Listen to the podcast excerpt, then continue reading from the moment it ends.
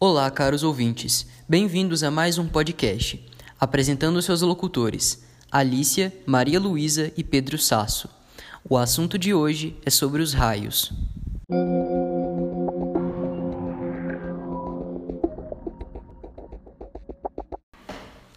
Desde a antiguidade, o fascínio humano perante esses fenômenos meteorológicos criou mitologias com deuses associados aos raios e superstições, como cobrir espelhos em tempestades. Hoje entenderemos melhor o que são os raios, como e por que se formam, e outros fatos e curiosidades. Um raio nada mais é que uma descarga elétrica de enorme intensidade, acarretada devido ao atrito de massas de ar. Se formam através da eletrização de nuvens em grande altitude o atrito entre as partículas de água e gelo eletriza a nuvem, gerando cargas elétricas, a parte do modo que a base e o topo terão cargas de sinal oposto. A carga acumulada aumenta, tornando ainda maior a diferença de, poten de potencial, o que faz com que o ar entre as camadas inferior e superior dessa nuvem seja ionizado e conduza uma corrente elétrica. A rigidez elétrica é rompida. Ela tem a função de isolante elétrico, e seu rompimento acarreta em uma poderosa descarga elétrica. Essa, por sua vez, pode fazer sua trajetória até o solo, podendo atingir árvores, prédios, pessoas, etc. Curiosamente, o Brasil é o país com mais incidência de raios, registrando a média anual equivalente a 77,8 milhões de raios entre 2000 e 2006, de acordo com a Rede Brasil DAT Dataset. E de acordo com a INPPE, o que possibilita essa grande incidência de descargas elétricas é a situação geográfica do Brasil, sendo situado em uma zona tropical, o que é propício à formação de tempestades.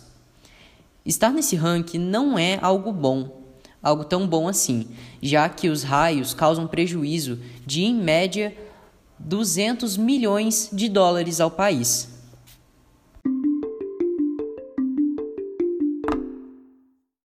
Existem também alguns fatores que aumentam as constâncias dos raios. Um exemplo é o fenômeno climático conhecido como ilhas de calor. Esse fenômeno ocorre principalmente em grandes centros urbanos devido à concentração de ruas, asfaltos, avenidas e grandes construções.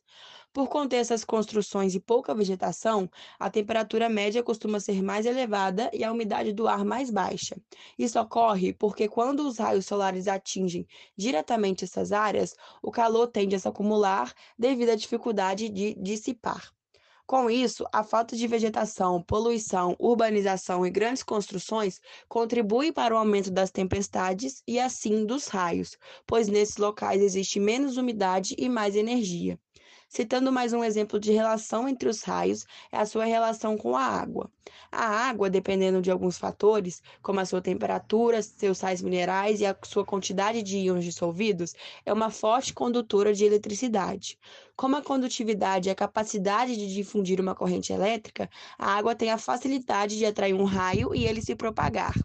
Assim, quanto maior for o potencial da condutividade, maior será o alcance da eletricidade difundida.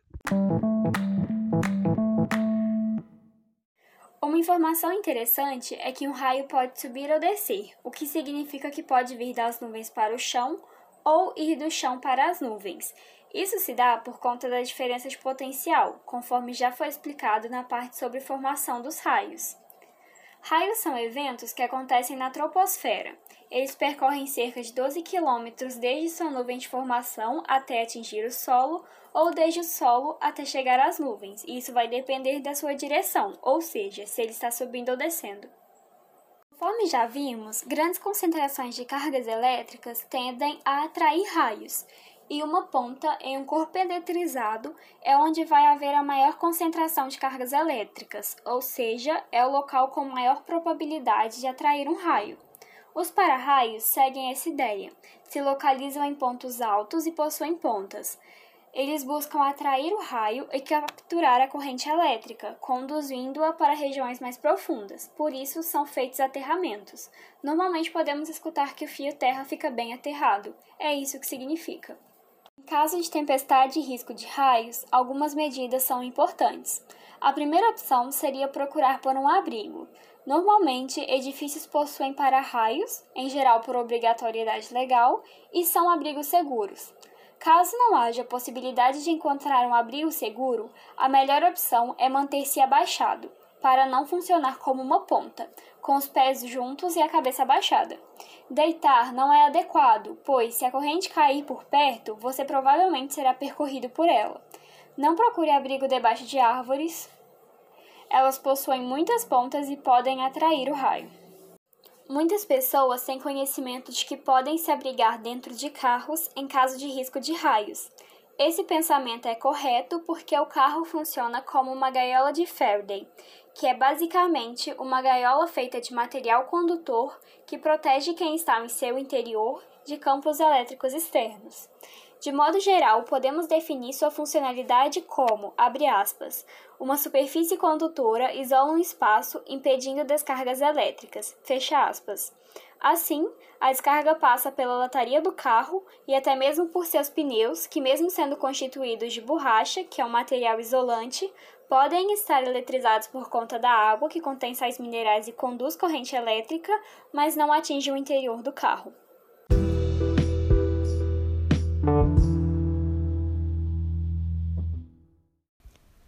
Por hoje é isso, ouvintes. Espero que tenham, nós esperamos que vocês tenham gostado. É, agradecemos a audiência de vocês e até o próximo podcast. Tchau!